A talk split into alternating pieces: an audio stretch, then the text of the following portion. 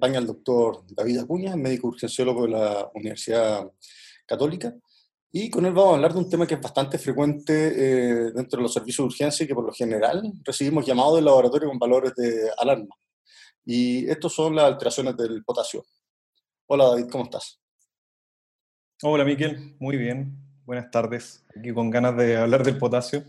A pesar de que no, no me considero un experto en, este tema, para nada, eh, sí es un tema como súper prevalente y creo que sí está bien como tener la mirada de repente del, del especialista de urgencia que, que, puede quizás explicarlo de una forma un poco más sencilla que, no sé, pues cómo podría quizás explicarlo aquí un nefrólogo que va a saber mucho más que, que lo que sé yo.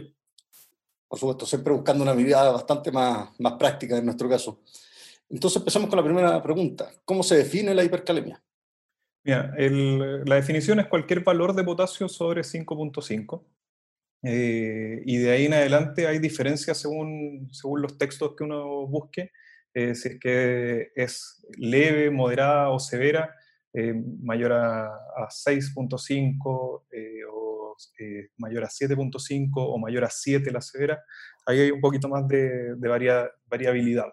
Y, y, bueno, y eso también está dado un poquito por la instalación de la, de la hipercalemia. Mientras más rápida sea la instalación, más grave va a ser. Y eso es lo que, lo que vemos nosotros más. ¿Y la hipercalemia, a qué motivo, qué causas son las que podemos tener de, detrás de ella? Las causas más, más comunes o se dividen según si es que hay disminución de la excreción, que en general se da con la, con la falla renal. Eh, las más comunes están dadas por eh, la presencia de algunos medicamentos que van a hacer que disminuya la excreción o cambie el, shift.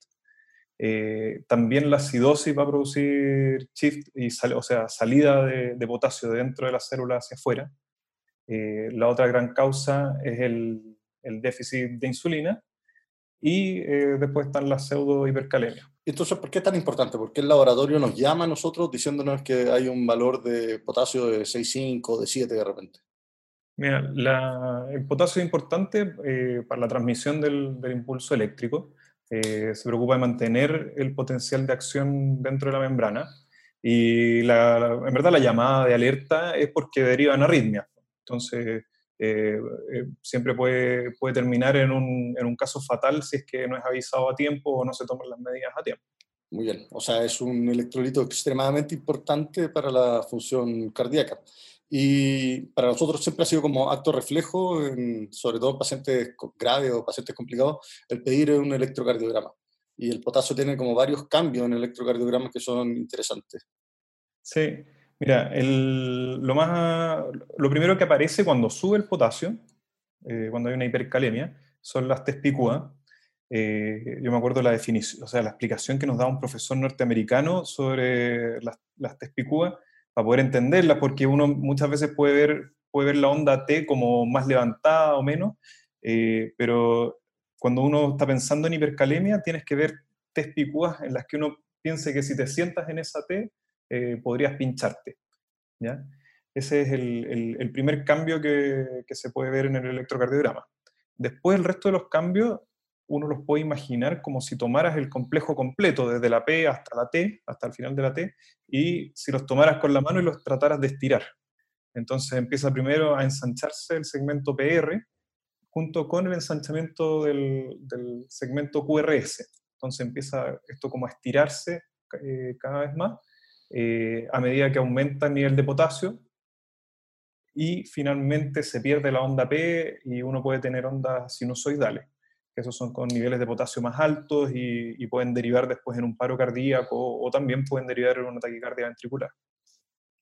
Muy bien, o sea, tiene una progresión más encima que, que es como clara y es como clásica dentro de todo, dentro de lo que vemos nosotros en el electrocardiograma. Sí, sí, esa, esa progresión, si bien, si bien o sea, es, es, es bien clásica, el, el, avance eh, no se condice con los niveles de, potasio, sino que se condice más con, o sea, en parte con los niveles, pero también con la instalación de, las hipercalemias. Eso, las instalaciones más agudas probablemente progresan bastante más rápido que aquellos pacientes más crónicos que están acostumbrados a tener potasio más alto. Exacto. Oye, y una vez que tenemos esto, ¿qué medidas puedo tener o qué cosas le puedo ofrecer yo al paciente desde el punto de vista farmacológico y cuánto tiempo se van a demorar en hacer efecto? Sí. Mira, tenemos tres pilares básicos en el tratamiento de la hipercalemia. Uno de los pilares es estabilizar la membrana cardíaca, el otro pilar es el shift eh, transcelular y finalmente la eliminación de potasio total. ¿ya? Entonces todo esto va a depender un poco de en qué circunstancias estamos, o sea, si es que es un paciente que, que simplemente está asintomático, por ejemplo, eh, y te avisan que tiene un potasio que está más alto, eh, ahí ponte tú, la primera medida que vamos a hacer es corroborar si efectivamente el paciente, o sea, si que esto se condice con, el, con, su resultado. Muchas veces nos llegan valores de potasio que, que, no se condicen, o sea, un paciente que está tranquilo, estable, eh, que tenía valores previos de potasio, ponte en 4, y de repente te avisan de laboratorio, valor de alerta 6, eh, uno dice, chuta, no, habrá habido hemólisis en la muestra o se habrán equivocado. Eh, entonces, lo primero es corroborar que sea del, del, paciente antes de tomar las medidas terapéuticas. ¿ya? Y el otro extremo de paciente, paciente que, que ingresa eh, en paro o periparo. Teniendo un paciente tan grave, ¿qué cosas les puedo ofrecer yo a él o a los pacientes en general? El, entonces, mira, hay, hay tres terapias. Eh, y eh, la estabilización de membrana probablemente es la que es más, más rápida.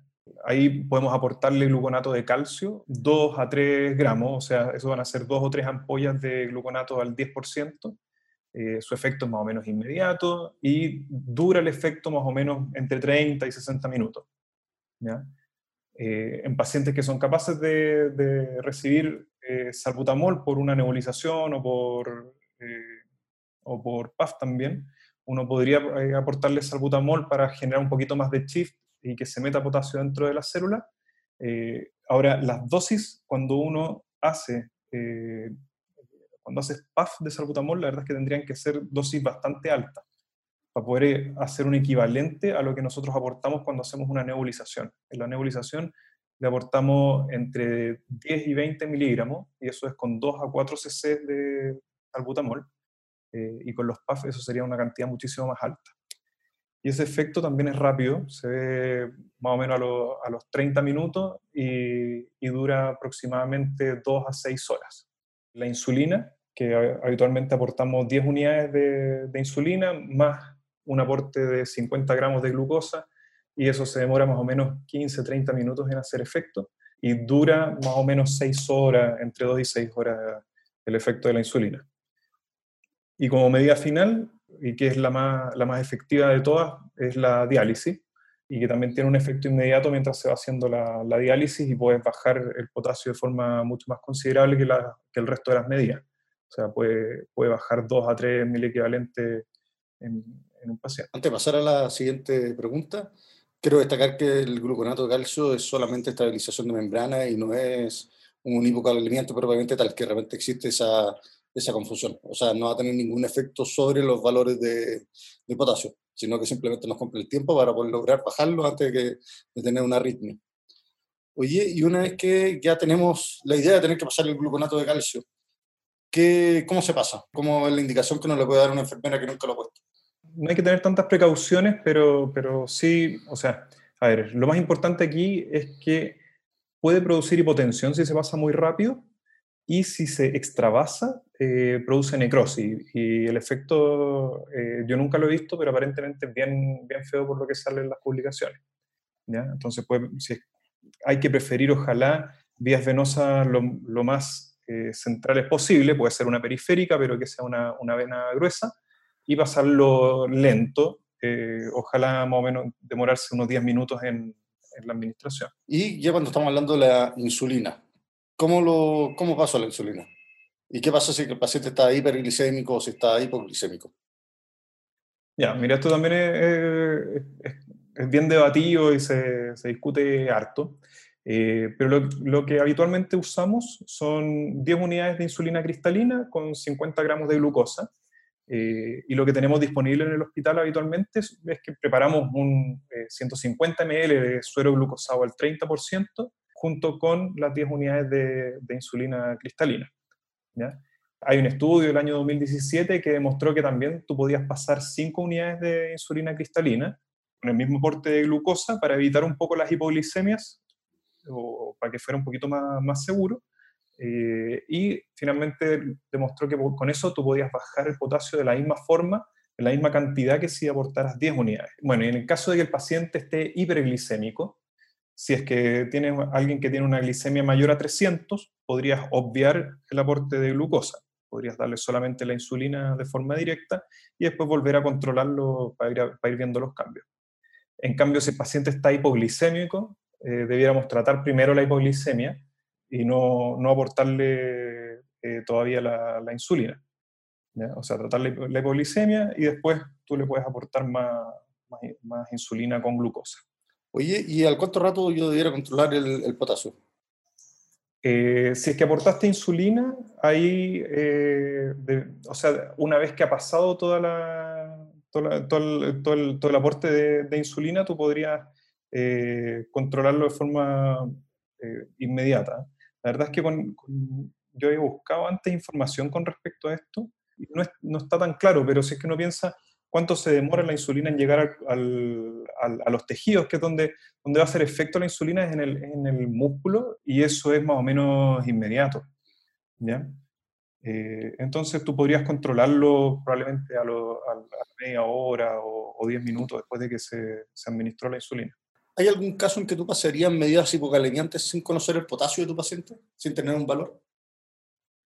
En general no. O sea, como hablamos, eh, el, potasio, o sea, las complicaciones que tenemos si es que nosotros pasamos medidas hipocalemiantes a alguien que no conocemos sus niveles, es que podemos bajarle el potasio a niveles críticos, a alguien que quizás lo tiene ya bajo, eh, y eso puede derivar también en, en arritmia severa, en, eh, ya está en un paro cardiorrespiratorio. ahora también depende un poco de la situación y también depende de la medida que tú vayas a hacer porque si es que hay alguien que tú sospechas que tiene una hipercalemia severa y le vas a aportar solamente gluconato de calcio, que es un estabilizador de membrana, finalmente no estás dando una medida hipocalemiante, sino que solamente estás estabilizando la membrana. Entonces, eso podría ser una muy buena alternativa para alguien que tú no sabes los niveles de potasio. Ya, y ahora estáis de turno y te llama al laboratorio nuevo por un valor crítico y te dicen que tienes una calemia de, eh, qué sé yo, 2.5. ¿Cómo, ¿Cuál es la definición que tenemos ahora para hipocalemia, que es el otro extremo de lo que estábamos hablando? Ya, mira, las hipocalemias eh, se definen todas como eh, los potasios menores a 3.5. Eh, en general se considera leve entre 3 a 3.5, moderada de 2.5 a 3 y ya es severa menores a 2.5. Entonces, el paciente que tú me comentas, creo que dijiste 2.5, eso sería una, una, hipocalemia moderada. ¿Qué importancia tiene? ¿Cuáles son las manifestaciones clínicas que, que tiene la, la, hipocalemia? Mira, las hipocalemias tienen una variedad de formas de presentarse. Eh, lo primero que, que, nosotros vemos, o sea, podrían presentarse un paciente con, con letargia, fatiga, debilidad. Eh, en casos más avanzados pueden tener fasciculaciones, eh, parálisis también, conocemos también las parálisis familiares, que, que son, o sea, con, con, potasio bien, bien bajo. Eh, puede producir también eh, hilio en, en, el abdomen y otros síntomas menos, menos, menos críticos como náuseas, vómitos y constipación. Pensando que la hipercalemia tiene estos hallazgos típicos del electrocardiograma, ¿el electrocardiograma nos sirve en hipocalemia? sí, también nos sirve. Eh, tiene también algunas alteraciones que son más o menos frecuentes de encontrar. Eh, lo más habitual es primero que haya aplanamiento de la onda T con depresión del segmento ST eh, y también la aparición de la onda U en, en lateral, en B4, B5, B6. otras alteraciones que podrían aparecer con las hipocalemias son las extrasístoles auriculares eh, y extrasístoles ventriculares también. Eh, y en casos más avanzados eh, se puede manifestar también como un bloqueo AB o bradicardia. En general con potasios bajo 3, ahí hay un riesgo ya elevado en, presentar arritmias también ventriculares, puede llegar también a presentar fibrilación ventricular si es que el potasio ya está demasiado eh, bajo. Y una vez que ya me encuentro con este potasio bajo, en el fondo lo lógico sería reponer potasio. Entonces, habitualmente tenemos dos vías accesibles para estos pacientes, que son las vías periféricas o ya las vías centrales. ¿Cómo hago yo la reposición de, potasio en estos pacientes según la vía que estoy ocupando? Esto también es, frecuente que haya como harto debate al respecto, porque eh, si es que uno se dedica como a revisar la, literatura, hay muchas diferencias entre un lugar y otro. Eh, pero si empezamos como a, llegar a un punto más o menos medio, eh, es importante saber la concentración, la velocidad y el sitio por donde yo voy a aportar potasio. Lo, siempre hay que preferir la vía de administración oral ¿ya? Eh, en caso de, ser, de estar disponible. Nosotros en la urgencia habitualmente no podemos dar potasio oral y tenemos que pensar en, otra, en otras alternativas, pensando como en, la gravedad de, nuestro, de nuestros pacientes. Eh, pero siempre hay que tratar de privilegiar el oral en la medida de lo, posible. ¿Ya? Eh, entonces, oral uno podría dar slow K o también podría dar apoya por vía oral, pero ya si es que vamos a la parte endovenosa, uno podría pasar eh, una concentración desde, o sea, más o menos de 40 mil equivalentes por litro en el suero, eh, pero con, con, hipocalemias que ya están con complicaciones más severas, tú podrías pasar hasta 60. ¿ya? Con esa concentración, lo habitual que preparamos nosotros es un suero fisiológico de 500 cc con tres ampollas de cloruro de potasio. Y eso lo pasamos habitualmente más o menos en, en seis horas. ¿ya? Ese es alguien que tiene una, hipocalemia que sea moderada y, y no, no, una severa. Cuando ya es severa tienes que pensar en otras alternativas, como ponerle una segunda vía venosa o ponerle quizás un catéter venoso central para darle una velocidad de infusión un poquito más rápida. ¿ya? Por, por vías periféricas habitualmente pasamos 10 mil equivalente hora hasta 40 mil equivalente hora si es que hay, hay como riesgo de que haga una arritmia severa o el paciente está con alguna complicación mayor. Y por un catéter venoso central tú podrías pasar a, a 40 mil equivalente hora con, con, mucho más facilidad o, con, con, menos complicaciones de que, de que pierda su vía venosa o de que haga arritmia severa. Ahora, es importante también con los catéteres venosos centrales, o sea, o, un, tip, se podría decir, así como algo que uno podría eh, hacer también, es poner el catéter venoso central un poquito más lejos de, la aurícula del paciente, o sea, un poquito más, si es que estuvieras en un acceso yugular o, subclavio, ponerlo un poquito más eh, dentro de la, vena y no tanto eh, cerca de la aurícula. Y ahí la otra alternativa es un catéter venoso femoral, que, se va a quedar ya más lejos y, disminuyes con eso el riesgo de arritmia al, llegar, pone tu concentraciones altas de potasio eh, rápido al, tejido miocárdico. importante explicar que ese riesgo de arritmia es porque uno sobrepasa las medidas de shift y quedaría como una hipercalemia en ese contexto para ese miocardio. Exacto. Y ya, y en estos casos, ¿tú a cuánto rato controlaría el, el potasio de este paciente? La verdad es que también se puede hacer después de la, de la administración de la, de la, carga. Ese, ese potasio también va a quedar, o sea, va a quedar circulante y de a poco probablemente se va a ir incorporando a las células, pero, pero puedes tomar esa, esa muestra después de haber hecho la, la, carga completa. David, ¿y algunos comentarios finales con respecto a, lo, a, a las alteraciones del potasio?